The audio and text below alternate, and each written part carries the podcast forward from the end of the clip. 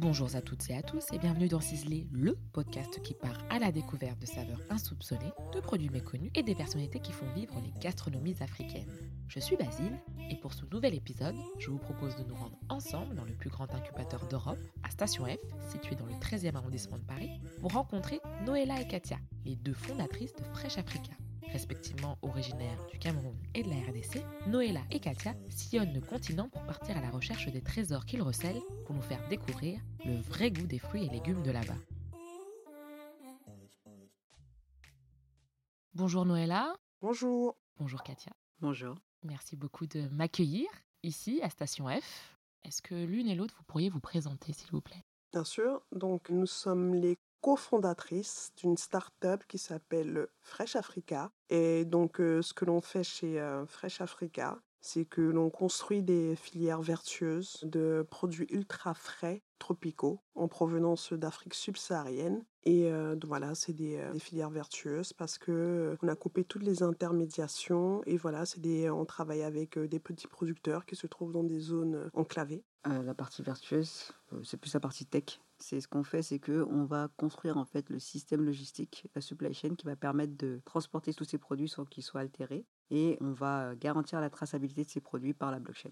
D'accord. Est-ce qu'on pourrait revenir d'abord à la genèse du projet? Comment est-ce que vous êtes arrivé à fonder Fresh Africa? Euh, c'est arrivé, c'est euh, parti d'une pénibilité que je voyais euh, de base. C'est parti d'un truc très très lointain qui était tout simplement de voir ma mère aller deux fois par semaine à Château-Rouge. Elle traversait tout Paris. Et à l'époque, Château-Rouge, en plus, elle avait fermé pendant un an, à l'époque où il refaisait le, le, métro. Et elle, elle a besoin d'avoir ses produits ultra frais. Donc elle que le mardi et le jeudi, y a des arrivages d'avions à partir de midi. Elle se pointe à Château-Rouge. Et euh, je la voyais comme ça, euh, galérer avec son caddie, etc. Parce qu'en plus, on peut pas y aller en voiture. Et je me suis dit, mais en fait, euh, est-ce qu'on pourrait pas trouver un moyen de faire en sorte que les gens qui sont peut-être un peu plus loin puissent avoir accès à, ces produits via une plateforme? De base, c'est parti de là. Ce que j'ai commencé à faire, c'est que j'ai commencé à vouloir trouver des fournisseurs. Et j'ai allé sur un site qui est fait exprès pour trouver des gens dans l'agro. Et je me rendis compte que en face, j'avais un producteur, j'avais pas un Africain, j'avais tout plein de types d'autres peuples que ceux-là. Et je me suis posé la question de savoir pourquoi. Je me suis dit peut-être que le problème, c'était euh, l'outil digital, ce qui peut être possible, mais on sait tous qu'on a tous euh, des petits cousins au bled ou euh, quelqu'un qui sait,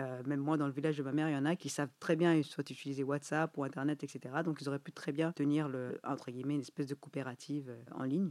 Donc j'ai commencé à chercher. Au départ, j'étais toute seule, Noëlla n'était pas là. Et j'ai vu qu'au-delà de ça, il y avait tout plein de problèmes, de, que ce soit des enfants qui travaillent sur les champs, de l'esclavage moderne, et que tous ces trucs faisaient que on avait du mal à joindre les gens et qu'il y avait aussi une opacité autour de, de, nos produits. Ensuite, je suis allée chercher la demoiselle ici. Je lui ai fait une jolie presse pour lui présenter. On travaillait déjà ensemble, mais je lui ai fait une presse pour lui présenter le projet. Qu'est-ce qu'elle m'a répondu? Je dis que c'était un joli projet, qui la rendrait certainement riche et, et que je lui souhaitais du courage. Et elle est partie. Ce qui est essentiel dans le projet de Fresh Africa, c'est le producteur, vraiment. Et donc, dès le début, euh, comme Katia raconte l'histoire, elle n'arrive pas à contacter les producteurs directement. On se dit, mais en fait, euh, c'est fou, c'est juste pas possible. On vient de là-bas, Katia du Congo, moi du Cameroun, en vacances, euh, on va, quand on va dans nos pays respectifs, on se contente pas que de rester en ville, on va au village. Donc, on les voit, ces producteurs. Le producteur, je reviens à ce que je disais, le producteur est central. Il faut absolument qu'on s'adresse à lui. Donc, on parle de petits producteurs parce que les grosses exploitations n'ont pas besoin de nous et, euh, et c'est pas du tout notre concept et on est dans la durabilité. Or, ces petits producteurs, généralement, ils n'ont pas les moyens de faire autrement déjà, d'aller acheter des pesticides, ils font avec leurs moyens et euh, très souvent, euh, c'est un mal pour un bien ou à avoir selon le point de vue, c'est que c'est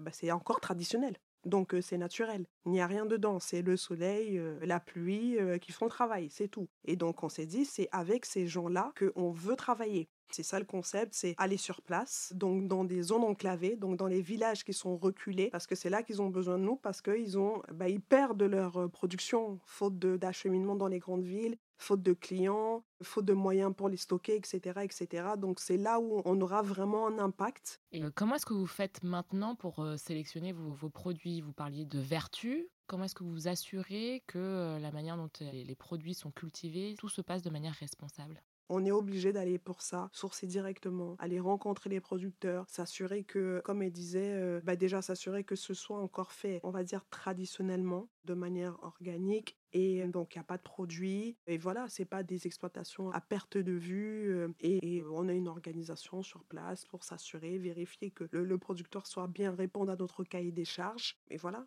L'une et l'autre, est-ce que vous pourriez nous donner un exemple de producteur que vous avez trouvé euh, dans votre pays respectif ou ailleurs? Qu'est-ce qu'il cultivait Comment est-ce que vous avez réussi à connecter avec lui Voilà, pourquoi son produit à lui? Déjà, c'est pas son produit. Souvent, justement, ce qu'il y a dans cette agriculture-là, c'est qu'ils vont faire plusieurs choses dans un champ. Euh, ce qui est différent de justement les grands champs dont, euh, enfin, c'est même pas des champs à ce moment-là. C'est des c'est exploitations. dont Noël a parlé. Là, on va faire de la monoculture parce qu'on sait qu'ici, il faut sortir du cacao, il faut sortir euh, du manioc, etc. Et ça, ça tue la terre, par exemple, de faire juste de la monoculture. Donc, souvent, un producteur, il va avoir plein de produits. Donc, on va aller le trouver comment? Donc, il y en a, au début, c'était simple. C'était les gens autour de nous, je connais quelqu'un, etc. Et c'est un peu encore comme ça, un peu que ça fonctionne. On a de tout. On a des gens qui vont nous contacter sur Instagram. On va leur demander comment est-ce que ça marche chez eux. Ouais, maintenant, ça c'est mort, il y a des pesticides. On a des gens, surtout sur place, comme disait Noëlla, qui font un pré-sourcing. C'est simple, en fait. En Afrique, souvent, euh, les personnes qui vendent les produits, c'est eux qui les font. Donc, c'est facile du coup de remonter. Et donc, on a souvent quelqu'un qui va nous dire euh, j'ai trouvé quelqu'un qui fait tel, tel, tel, tel produit à tel endroit, à 30 minutes euh, du village et tout ça, etc. Et c'est comme ça qu'on les trouve. Et après, ensuite, nous, on va vérifier et voir si euh, ce qu'il a avancé, c'est bien bon. Est-ce que je peux avoir un exemple précis? Asseyez-vous, Voilà. attachez vos ceintures. On prend un, un vol qui va durer 6 heures. Donc, on va au Cameroun. Mhm, On atterrit à Douala, mhm. la capitale économique. On va aller dans un petit village qui s'appelle Piti, qui se trouve à 30 km à peu près de Douala. Donc euh, voilà, c'est via, euh, ça s'appelle l'axe lourd, l'autoroute qui relie les deux capitales, donc Douala et Yaoundé. Et euh, donc voilà, on y va en voiture et quand ça circule bien, on y est en quoi 35 minutes, 40 minutes à peu près. Et dans ce village, il y a plusieurs petits producteurs. Et donc, on va avoir une productrice, notamment, qui était notre première productrice, qui, elle, en fait, on a commencé avec elle parce que on a commencé les tests avec elle et c'était exactement ce que l'on voulait faire, dans le sens où elle est dans une démarche d'agroforesterie, de permaculture. Et en fait, elle explique que ce qu'elle fait, tout simplement, c'est revenir au modèle de sa mère, qui faisait pousser un coup les cultures vivrières, en fait, ce qu'elle mangeait, et à côté, des cultures pour vendre, en fait. Donc, elle est revenue à ça. Et donc, voilà, sur son exploitation qui est, Katia, je ne sais pas si elle a dit, mais en fait, en Afrique, il faut savoir que quand on dit petite exploitation, c'est pas tant dans la taille, dans le sens où on peut, on peut trouver quelqu'un qui va avoir euh, 10 hectares, mais il n'y a que 3 hectares qui sont employés, donc l'espace ne manque pas. Donc, quand on dit petit producteur, c'est voilà, là, c'est 5 hectares qui sont exploités. 5, 5, 5, 5. T'abuses du bail. Ouais. Non, c'est un peu moins. On va dire qu'en moyenne, en Afrique, Ouais. les gens, ils ont des, des 4 hectares en moyenne, quand on fait la moyenne. Et euh, souvent, ils vont en exploiter un ou euh, une partie parce qu'ils sont seuls avec leur femme et il faut, euh, euh, ils n'ont pas assez de main-d'œuvre. Donc, Voilà. Voilà. Revenons à mon histoire. Dans une histoire là, j'ai embarqué les gens. Donc res- resserrez vos ceintures. Donc euh, voilà, on a cette productrice là qui, euh, sur son champ, on peut trouver à la fois la banane plantain, il y a du curcuma, il y a des citrons, il y a de la goyave. Et c'est vraiment spécialisé dans les fruits, elle, pour le coup. Et euh, il y a même des cours au sol. Et voilà, donc elle a fait ça. La dame en face, elle fait de la patate douce. Et, et globalement, c'est ça en fait. On arrive dans un, dans un village. Donc il y a une personne qui va commencer à travailler avec nous. Et les autres personnes deviennent. Elle va nous dire ben, la femme à côté, elle fait pousser des patates douces. C'est totalement naturel. Ça vous intéresserait. Donc on va rencontrer la dame à côté. Et, euh, et c'est comme ça que ça fonctionne en fait.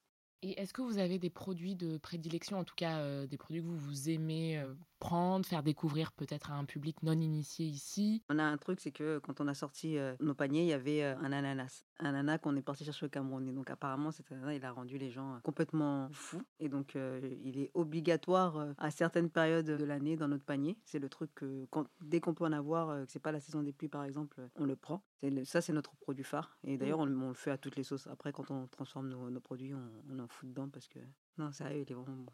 Quasiment euh, tous les ananas, on va dire naturels, dont on a respecté le stade de maturité, vont avoir ce goût-là en fait. Et si c'est la bonne saison, bien entendu, parce qu'en saison des pluies, sont gorgés, donc donc c'est pas la meilleure des saisons, mais il est particulièrement très très très très bon cet ananas. Il y a même une dame ici qui nous a dit que mais en fait c'est pas vrai. Vous mettez du sucre dans l'ananas, c'est pas le vrai goût de l'ananas. Donc en fait tout à l'heure tu demandais est-ce que il y a des produits que l'on veut faire découvrir? Effectivement il y a des produits rares que l'on va faire découvrir. On a envie aussi de ça, de faire découvrir des. Ben, il y a le, par exemple le tondolo qui vient du, du Congo. Excusez-moi, hein, les Congolais, hein, moi je, suis- je reste camerounaise, donc l'accent là. Le tondolo. faut- Alors, pour ceux qui ne savent, c'est quoi le tondolo?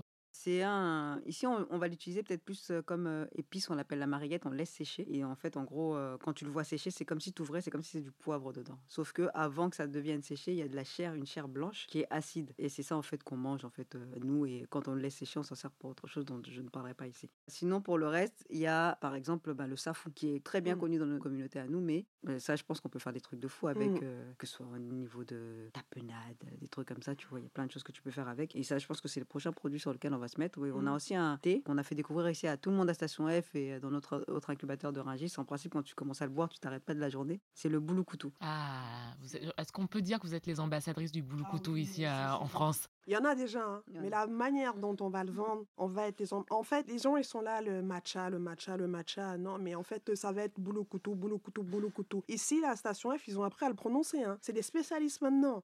On t'amène un pote là, euh, il te dit boulot tu dis mais hé, gars, c'est comment? Un peu congolais ou quoi? Ça veut dire que c'est même arrivé au point où on ne demande même plus la, la prononciation. Oui. Ils demandent entre, entre. Genre, une fois, on était dans une salle, on est là, hein, dans la pièce, on- on- dans notre autre incubateur, et du coup, euh, il y avait une amie qui est incubée ici aussi avec nous, qui parle de ce thé, et euh, Elle a fait une story. elle, elle raconte l'histoire où elle a fait une story, elle raconte le truc et tout. Après, elle dit Mais je me souviens plus comment ça se prononce. On est là. Non, elle envoie un message au mec d'ici et c'est le mec qui lui envoie. Après, elle a dit Ah oui, ça, euh, Olivier, il a dit que ça s'appelle le dis, Mais c'est une blague ou quoi On est là, frère. C'est nous qui le vendons. Donc, euh, ouais, c'est euh, clairement, oui, on va être les ambassadrices de ce boulot couteau. Pour revenir à ce que je disais, effectivement, il y a des produits comme ça, un peu rares, euh, de niche qu'on va faire découvrir. Mais avant tout, c'est quand même faire redécouvrir le vrai goût des produits, quoi. Parce que honnêtement, on s'est rendu compte, par exemple, que cet été, on est retourné sourcer, on était au Congo, au mois d'août. On a réalisé, là, toutes les deux, que depuis qu'on est revenu, on n'a pas mangé un seul fruit ici. Tellement, bah, et en fait, les fruits n'ont pas de goût. C'est rien que ça, simplement, faire redécouvrir aux gens le vrai goût. C'est quoi le goût d'un ananas? Parce que euh, 97% de- des ananas qu'ils mangent ici, c'est pas le goût de l'ananas. C'est pourquoi? Parce que c'est euh, soit c'est un ananas, euh, la plupart du temps, c'est parce que ils ont été récoltés avant le stade de maturité. Donc euh, rien que ça déjà, c'est euh, si on coche cette case là, c'est une première partie de la mission, quoi. Tu vois? Mhm, J'entends. Et vous disiez que euh, il y a une partie euh, transformation des produits. Donc j'ai vu que vous aviez tout un programme anti-gaspillage. Comment est-ce que vous transformez vos produits? Vous en faites quoi? Ça c'est Chief K. Elle n'est pas que CEO, elle est Chief. Chief K qui va vous en parler. Non, mais en fait, on les transforme simplement. euh, déjà, pourquoi est-ce qu'on les transforme? C'est parce que comme on a choisi de ramener euh, de l'ultra frais, c'est-à-dire des produits qui se mangent, ils, sont, ils sont mangés comme on les consomme là-bas, ça veut dire qu'ils sont cueillis euh, la veille, euh, le temps d'arriver ici, on va dire peut-être ils ont deux jours max. Du coup, bah, on a une- un grand taux de perte. Ce taux de perte, on voulait pas que bah, ça, aille, ça aille nulle part. Donc, ce qu'on a fait, c'est qu'on a décidé de, de le transformer. Donc, des fois, le- la plupart du temps, taux de perte, ça va être quoi? Ça va être un ananas qui est cabossé. Tu peux pas le mettre dans le panier, tu peux pas, mais tu peux très bien euh, l'utiliser euh, autrement. Et euh, par exemple, bah, de l'ananas, on en fait du jus. On a une, une recette là pour le coup de Noëlla qui nous a fait un- une boisson à base de bissap et d'ananas. On le met dans notre jus de gingembre, on le met dans, on en fait des, des- des tartinades salées. On fait, en fait, c'est comme ça qu'on fait. On les transforme euh, comme ça. Et, une fois de plus, tu vois, c'est aussi aller plus loin. Je pense que aussi notre génération, on a la chance bah, d'avoir grandi ici. On est un peu dans une espèce de melting pot. On côtoie d'autres cuisines, d'autres cultures. Et donc, on a cette chance de peut-être aussi, quelque part, pousser un peu plus l'exploitation, la transformation de ces produits qui souvent sont utilisés de manière basique, en fait. C'est la, bah, la première utilisation. C'est de montrer qu'on peut... Il y a différentes... Comment dire Il y a différentes possibilités. On peut faire différentes choses, en fait. Et c'est ce que bah, a fait, entre autres. Parce que c'est elle qui fait les recettes. Bah oui, il faut le c'est- dire. C'est surtout qu'on se disait aussi que ces produits, en fait, une des choses euh, dont je n'ai pas parlé tout à l'heure, ce qui nous a aussi poussé à continuer euh, dans Fresh Africa, c'est qu'on a remarqué que, bah, comme Noëlla disait tout à l'heure, il y avait euh, pas mal de produits qui étaient euh, gaspillés sur les, euh, sur les champs. La logique voudrait que si on les ramène ici, c'est pour pas qu'ils finissent gaspillés quelque part aussi. Donc il faut trouver une solution à ce gaspillage et, euh, c'est pour ça qu'on est parti, là-dedans. Et comme Noëlla a dit, bah, en fait, je suis formée en tant que juriste d'entreprise, mais euh, j'ai comme passion la cuisine et donc du coup euh, j'en ai profité pour faire un CAP cuisine et bah, du coup bah, j'ai des petites techniques que j'applique.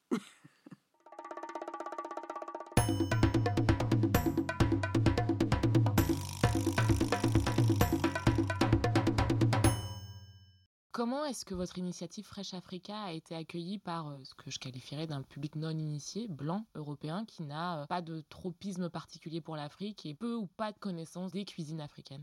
Bah, déjà, j'ai envie de te dire que c'est honteux à dire, mais notre public, comme tu dis, notre cible et nos clients, c'est même pas notre cible, c'est pas la cible qu'on avait de base, elle est près de 90% blanche. Qu'est-ce qu'ils viennent chercher? Bah, Je pense que déjà, il y a l'authenticité, le bien manger. On a remarqué qu'ils ont plus euh, ces préoccupations que, que, la communauté noire pour l'instant. Euh, je pense que ça viendra un peu plus tard. Et euh, ils ont aussi, euh, je dis pas que les, la communauté nord n'a pas le portefeuille pour, mais ils sont arrivés à un, mode de réflexion où ils se disent ma carte bleue, ça me permet de voter. J'achète pas n'importe quoi avec ma carte. Et donc ils le font pour tout. Ils le font pour les vêtements. Maintenant, il faut, ils font tout plein de choses avec. Et du coup, ils ont décidé que pour la nourriture, c'était pareil. Pour répondre à ta question, comment ça a été accueilli, c'est ça? Ouais. bah, Plutôt positivement, parce que comme elle disait Katia, il y a ces, cette notions qui sont bah, l'impact en fait dans le produit déjà. Rien que ça, ça parle aux gens. Le fait de, tu vois, on a beaucoup échangé même avant de se lancer avec nos futurs clients et ils te disaient que ce qui était important pour eux aussi c'était de savoir euh, qui était derrière en fait, tu vois, qui produisait ce qu'ils avaient. Donc c'est l'info qu'on ramène. Donc il y a tout ce côté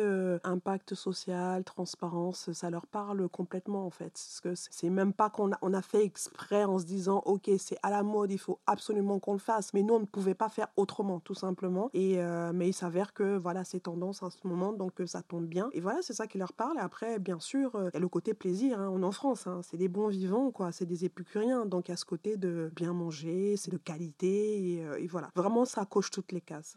Et est-ce que vous pensez que grâce à Fresh Africa, vous leur permettez d'avoir un autre regard sur l'Afrique, une meilleure connaissance peut-être à travers les histoires que vous racontez, les producteurs, votre démarche? Est-ce que ça contribue à jeter un nouveau regard sur le continent?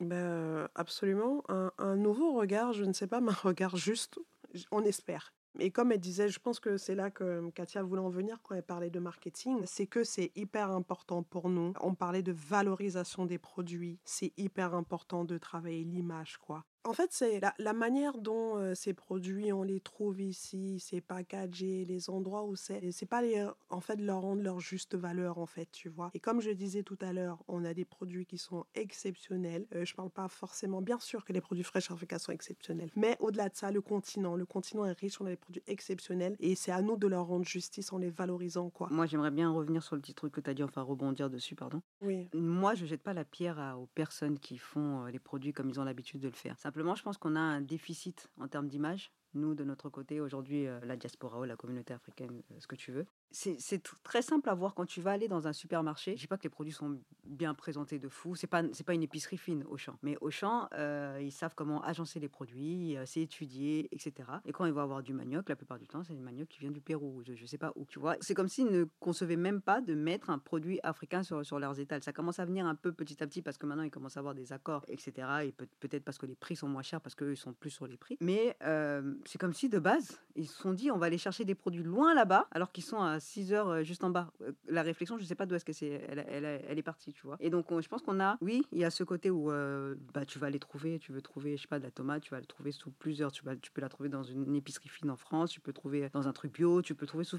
plein de, de, de, formes. tu peux le trouver chez le rebeu du coin, il sera peut-être moins valorisé, mais on connaît le produit. Mais nous, on a aussi besoin aussi, on a cette, ce truc de, de devoir remettre une belle image sur, sur, sur nos produits. Et d'ailleurs, ça se fait un peu, il n'y a pas forcément, on n'est pas les seuls à le faire. Vas à Château Rouge, ça a des boutiques maintenant qui sont euh, mis bien, qui sont super euh, propres et tout ça, etc., qui travaillent avec les codes d'ici. Et euh, je pense que par contre, c'est pour nous, c'est beaucoup plus important ce côté-là, là où il faut qu'on revalorise nos produits. Aussi, premièrement, par la manière dont les gens vont les voir à l'extérieur. Si une clientèle blanche doit aller à Château Rouge dans des recoin un peu, un peu sombre, tu vois, c'est un peu plus dur pour lui d'aller vers les produits. Mais s'il les trouve au champ plus facilement, ou s'il les trouve chez Fresh Africa via un site avec les recettes qui vont avec, ben, c'est plus facile à consommer pour lui. Voilà, c'est, je sais pas, il y a la Pink Lady, euh, tout le monde la connaît. Il est temps que, je sais pas, les gens connaissent le tondolo, euh, c'est un ananas euh, qui vient du Cameroun, qu'on l'identifie, et, et voilà. Donc c'est une de nos missions. Est-ce que vous avez des chefs cuisiniers parmi vos clients? Alors on attaque le B2B là. business to business. hein oui, et en fait, pourquoi est-ce qu'on l'attaque De base, notre euh, cible B2B, elle était prévue un peu plus tard, mais on a eu beaucoup de demandes euh, de chefs. Et euh, souvent, ce sont des chefs qui sont gastro. Et donc, du coup, bah, tu peux pas te dire que tu as un produit et attendre, te dire oui, j'attends de travailler mon offre de telle, telle manière. Et donc, les personnes qui nous ont contactés et vers qui on va aller en premier, ce sont effectivement des chefs gastro. Parce que j'allais vous poser la question, est-ce que la valorisation ne passerait pas par une offre gastronomique, justement? On le voit bien avec la hype qu'il peut y avoir autour de Top Chef. Est-ce que les produits africains pourraient en bénéficier euh, via la, filière gastronomique? Absolument, c'est un des canaux. Si, si, si, et, ça fait partie de cette valorisation. Et euh, ouais, mais pas que, mais oui, oui absolument. Est-ce que c'est des chefs blancs qui vous contactent ou est-ce que c'est des chefs gastro noirs en fait, on a plus des chefs gastro qui vont être noirs. On a même de tout. Qu'est-ce que je raconte? On a de tout. On a des, mais de base, effectivement, ceux qui nous ont contactés en premier, c'était des gastro noirs, mais qui ont cette étiquette de, qui font, qui vont faire promouvoir le produit, qui va faire que ça va dépasser un espèce de, cercle dans lequel on est. Mais c'est vrai qu'on a, on a les deux. On a, mmh. les deux, que ce mmh. soit noir ou blanc, parce qu'après tout, un chef gastro, lui, qu'est-ce qu'il va chercher? Il va chercher bah, des produits de qualité, des produits d'exception et une traçabilité aussi, comme elle disait Katia et surtout une histoire derrière en fait. C'est euh, malheureusement aujourd'hui si tu vas à Château Rouge, euh, mis à part certains qui font ce, euh, travail-là, t'as pas forcément l'histoire en fait, tu vois. C'est même tu vas à l'épicier là, on a j'ai fait le test une fois un jour avec ma mère, j'étais chez l'épicier et je lui demande comme ça, oui, il y avait elle achetait de la patate douce donc je l'accompagne et je demande au mec, oui, la patate douce elle vient d'où? Et le mec il me dit je sais pas, ma mère a dit j'ai déjà demandé. Il dit, je sais pas. Et il dit, j'ai même demandé. Après que ma mère lui ait demandé, il a demandé au mec chez qui il achète. Le mec lui-même ne sait pas d'où ça vient, tu vois. Donc c'est juste triste en fait finalement tu vois et, euh, donc euh, voilà c'est un des travaux à faire et il faut raconter ces histoires et je te disais tout à l'heure le producteur au centre il est temps de mettre des visages en fait sur ses producteurs quoi et le chef gastro il a besoin de tous ces éléments là donc qu'il soit noir ou blanc donc euh, il a son cahier des charges aussi et on y répond quoi et globalement, depuis que vous avez, lancé Fresh Africa, quel regard est-ce que vous portez justement sur ce mouvement de la gastronomie africaine en France? Parce qu'on est en France. Comment ce milieu-là se porte? Est-ce qu'il y a une évolution que vous avez pu observer?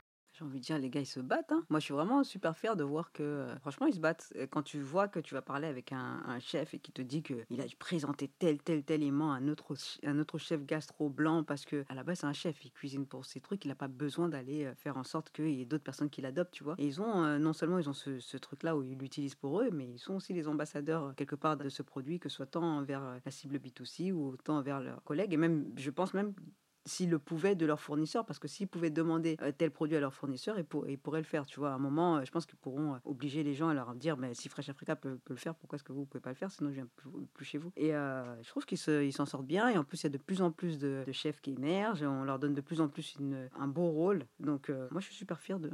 Ouais, pareil. Franchement, c'est ouf et il faut qu'il y en ait plusieurs. Et le mouvement qui est en train de naître là, il est très vivant bouillonnant et euh, hyper créatif. Et euh, voilà, il faut que les mecs continuent à s'exprimer. que euh, Et tu, vois, ça contribue à ça, les émissions comme Top Chef. Tu, quoi qu'on en pense, c'est quand même important. Quoi. Quand Elise Bond va et il fait découvrir le ballon bongo du Cameroun, les Mitumba aussi, je crois, du Cameroun. Mais c'est juste fou, quoi, tu vois. Et non, c'est génial. Mais je sais qu'on était allé chez Elise Bond et j'ai dit, mais il faut absolument que je ramène ma mère ici. Elle va tomber par terre. Sachant que elle, ces produits-là, elle est cuisine, mais c'est comme je disais tout à l'heure, c'est c'est le premier level d'utilisation et de voir comment c'est poussé avec la créativité, mais c'est wow, mind blowing quoi, comme on dit quoi, c'est juste fou. Et franchement, ils nous rendent fiers, hein, de fou. Est-ce que vous pourriez nous parler, on va revenir à Fresh Africa, de, de votre prochain panier, en tout cas de vos paniers? Bon, déjà, la première chose à faire, c'est. Pourquoi tu rigoles? Pardon, pardon, pardon. Vas-y. Apparemment, on a des têtes de clowns. je sais Depuis qu'elle est là, elle rigole. Mais oui, je ne comprends pas. Bah, tu vas sur notre Instagram. Donc, euh, déjà, c'est Fresh Africa avec un K. C'est important, ça, le K. Katia vous expliquera pourquoi. Ah oui, ça, c'est intéressant. Pourquoi? Pour les mêmes raisons, tu vois. Euh, je t'ai pas ramené le sachet du thé que tu bois, là, mais c'est le boulot coutou. Euh, ça s'écrit avec un U. on est des bantous. En principe, on a des lettres qui n'existent pas chez nous, comme le C, qui n'existe pas. On appelle d'ailleurs, au Congo, on appelle le C français. Et euh, si tu regardes bien dans les mots, il n'y a pas de mot que tu écris avec un C. Le U se prononce ou. C'est pour ça qu'on se moque souvent des Congolais, on dit, ils disent I à la place de B, parce que cette lettre U n'existe pas chez nous, donc il faut comprendre. Comprenez notre maladresse, puisque ça n'est pas dans notre dictionnaire. Comprenez euh, le français un peu bancal. On n'a pas. Non, mais la, vérité, en fait, il faut respecter que, que tu as grandi avec une langue toute ta vie où on ne dit pas le mot U. Le mot U, la lettre U, le son U, euh, ou, euh, U n'existe pas. La lettre U se prononce OU. Et puis tu arrives ici dans un pays où tout le monde dit U. Et puis quand tu commences à prononcer, tu dis ou, et après tu dis, je vais forcer un peu et ça se transforme en i, tu vois? Et en fait, c'est de là qui vient ce problème, tu ah vois? Ouais, vous a sauvé hein, les Congolais. Mais c'est vraiment la vérité, c'est ça? Et en fait, du coup, euh, on a décidé de respecter ces choses, donner au maximum euh, les noms de, des produits quand on arrive à les trouver dans peu, peu importe la langue, tant que c'est une langue de chez nous, de euh, maximum écrire comme on devrait l'écrire. Et donc la lettre C n'existe pas. Donc euh, Fresh Africa, ça s'écrit avec un K. Et C, ça se prononce c'est pas K chez nous. Donc voilà, pour ça qu'on a mis un K. Et du coup, on y tient de fou. Donc quand on ne met pas le K, on est énervé comme ah jamais. faux. C'est une insulte. Euh. voilà quoi. Donc c'est ça, euh, tu vois, ça fait partie de l'authenticité quand on parlait tout à l'heure. Et donc voilà, tu veux nos produits, tu peux aller sur le, bah, tu vas sur le site, c'est même pas tu peux aller, tu n'as pas d'autre choix que d'aller sur notre site, donc Fresh Africa avec un K, et tu vas précommander ton panier. Donc les paniers vont changer en fonction des saisons et du pays où on va sourcer. Et voilà, donc généralement ce que l'on fait, parce que on revient toujours à ce producteur dans la démarche, c'est pas qu'il produise plus, mais qu'il produise mieux. Donc ça veut dire qu'on va pas lui demander de faire plus pour nous, de planter plus de choses pour nous. Nous on va plutôt se caler sur ce que il peut produire en fait. Donc en fonction de tous les producteurs qu'on va avoir, ben on va estimer que là on peut avoir 100 euh, kilos de je sais pas d'ananas par exemple. Et 100 kilos d'ananas ben, c'est tant de paniers. Et donc vous pourrez précommander en série limitée un certain nombre de paniers. Et voilà tu précommandes euh, en fonction de, bah, de quand tu as précommandé ça peut arriver trois jours après ou, euh, ou ça veut ouais généralement c'est ça. Et vraiment le, le, le process c'est fraîchement tombé de l'arbre. Ça arrive ici et, et voilà avec vos différents voyages, est-ce que vous, vous avez découvert des produits? Non, on connaît tous les produits de l'Afrique. Non, mais tu vois, un truc qui vraiment, tu te dis, mais oh, en fait, ça, c'est là, et c'est, on le soupçonne pas, ça ne se sait pas, alors que ça devrait savoir. Non, pour l'instant, euh, pas encore, mais forcément, ça va arriver euh, au fil, euh, au gré des voyages. Si on va aller, tu vas aller en Tanzanie, il y a des trucs qui ne sortent pas de ce pays-là et on va se rendre compte qu'ils sont fous. Donc, non, on y je, je sais. En plus, je peux pas avoir la prétention de dire que je connais tous les produits qui au Cameroun, les, produits au Congo, c'est tellement grand. donc, non, non. Et, mais par contre, c'est le goût des produits, quoi. C'est, on est tombé par terre. Par exemple, cet été, on était donc au Congo comme je disais. Et en un mois, on a eu le temps de faire que trois régions, tellement le pays est immense, quoi. Et on était dans le sud Kivu, à Bukavu. Donc, on est monté à, c'était quoi? Les, exploitations sont à 2500 mètres d'altitude à peu près. Donc, c'est une région qui est montagneuse. Donc, quand on arrive à, à Bukavu, les gens, ils nous disent ah, ici tout est bon. tu connais l'exagération des Africains. On dit, ah, il exagère, il exagère.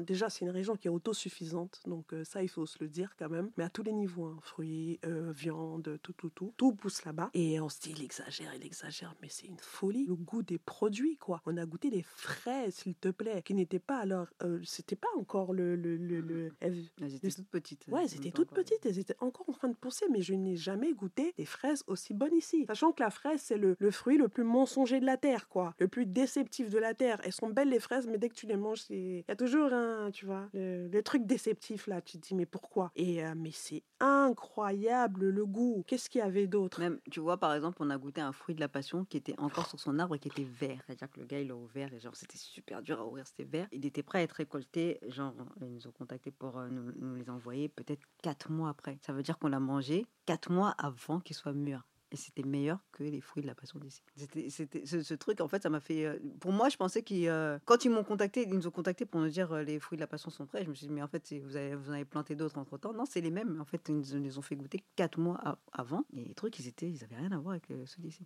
coquille dure, le truc épais comme ça, etc. Et par contre, pour Noëlla, je pense qu'elle a, elle a, la mémoire un peu courte, mais au niveau du. De, ne fût-ce qu'au Cameroun, je lui ai déjà fait découvrir moi-même dans son propre pays des fruits. T'as oublié la petite, la petite pomme poire là mmh rouge que, tu, que tu ne connaissais pas quand tu crois qu'on dirait du chiffon? Moi, je, je continue encore à, des, à, découvrir des produits. Je n'ai pas dit que Hein Donc, C'est ça avait- qui a dit que tu connaissais tout. Moi, j'ai dit, je ne connais pas tout. Et Non, je vais continuer à découvrir et j'espère encore, quoi. Donc, ouais, en euh, fait, c'est impossible. Je, ne sais même pas si un jour on saura, on, aura, on connaîtra tous les produits parce qu'il y en a, il y en a énormément. C'est un truc, c'est, ils sont en abondance. euh, Mm. Il y en a. J'ai découvert qu'il y a une mangue qui apparaît pendant deux semaines. Une saison de deux semaines de mangue. Elle est super juteuse Où ça? Au Congo à Kinshasa. Ah ouais? Deux semaines. Mhm. Et les gens qui la vendent ne veulent pas dire où est-ce qu'elle la vendent parce que parce qu'ils veulent pas que, euh, où est-ce qu'il la, il la, il la trouve parce qu'ils veulent Mhm. pas que les gens aillent la chercher. Elle ne pousse que deux semaines. Ouais. Elle est hors saison et pendant deux semaines. J'ai découvert ça la semaine dernière. Donc c'est ça qui est génial en fait avec le projet, c'est qu'on continue encore à être, euh, à découvrir quoi, des produits et, et à kiffer et, euh, et voilà quoi, on est dans la découverte et l'étonnement de manière continuelle. Dernière question, est-ce que vous pourriez partager avec nous chacune un goût d'enfance ou un goût d'Afrique qui, encore une fois, nous ferait voyager? Bah, moi, je vais te faire partager le boulot-couteau que tu as goûté. En fait, ce truc-là, c'est. euh, j'ai grandi avec. Je savais pas qu'il y avait euh, un truc euh, genre. euh, J'avais complètement oublié ce truc. Et je sais pas, je crois que c'est il y a deux ou trois ans, je retourne à Kinshasa et euh, mon oncle me donne un thé. Et j'ai bu, je me suis dit, mais, mais le goût, il est revenu comme si j'en avais bu la veille. Je lui dis, c'est quoi ça? Il me dit, mais c'est le boulot-couteau, tu connais. Mais, mais tu, tu buvais ça enfant, machin. En fait, c'est un thé euh, qu'ils boivent tout le temps. Et le, le souvenir, il est tellement resté que. Enfin, il est, il est, il est réapparu tellement d'un coup que ça m'a ça m'a paru normal de le, de le boire. En fait, l'odeur, je reconnaissais tout. Et euh, c'est un truc que j'avais totalement oublié. Donc, moi, je dirais ça, le boulot-couteau.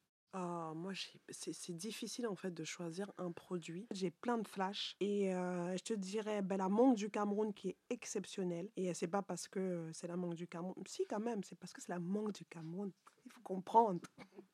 Non, vraiment, cette mangue, tu la mets dans une pièce, elle embaume toute la pièce, elle a un parfum extraordinaire. Et donc, euh, il y a ce souvenir euh, où on est enfant, euh, tu vas voir ta grand-mère au village, c'est la saison euh, bah, des mangues, on, mon- on- on- on- on monte sur les manguiers et tout ça. Il y a ça, et surtout, il y a les corosols. Dans la, la cour de ma grand-mère, il y avait un corosolier. Donc, euh, toute mon enfance, j'ai mangé des corosols euh, bah, quand c'était la saison, quoi. C'est vraiment les deux, les deux produits qui me viennent à l'esprit. Très bien. Merci beaucoup Noëlla, merci beaucoup Katia. Ben, Merci de nous avoir euh, invités. Non, c'est nous qui l'avons invitée. Elle est, euh, elle est quand même dans nos. euh, c'est bon, on se calme. L'appropriation, euh, nous ça va. invité dans son podcast. Non, non, non. On Come l'a on. invité à faire son podcast chez nous. Ok. Ben, merci d'être venu nous voir. Ok. Et voilà quoi. Et on espère que les gens auront voyagé euh, avec nous. Et, et que le mot de la fin, c'est c'est quoi? C'était fresh. Stay fresh. Voilà. Merci. Nous voici arrivés au terme de cet épisode qui, je l'espère, vous aura plu. Si l'envie vous prend d'en savoir davantage sur cet ananas du Cameroun dont nous avons tant parlé, sur le Boulukoutou ou sur le Bitékou je vous invite à visiter le profil Instagram de Fresh Africa ou leur site internet freshafrica.com avec un K, c'est important. Quant à nous, on se retrouve d'ici quelques semaines pour un épisode qui nous fera mettre un pied en Italie. Je ne vous en dis pas plus et vous donne rendez-vous très vite. D'ici là, on continue à échanger sur Instagram. Portez-vous bien.